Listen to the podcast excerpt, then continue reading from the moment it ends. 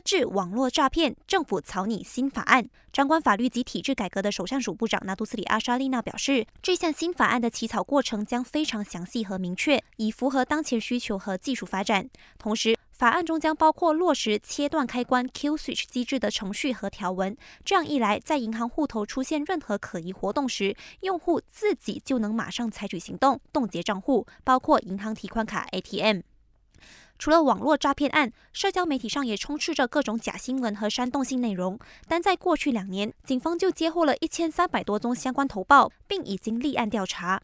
至于涉及种族、宗教和王室三 R 课题的犯罪案件数量，也在过去两年增加了百分之八十六。全国总警长丹斯里拉沙鲁丁提醒民众，在发表任何声明或贴文之前，请三思，以免挑起任何一方的敏感情绪。一旦被发现言论中含有煽动或侮辱性成分，将可遭到警方对付。国会复会第二天，争吵戏码不断。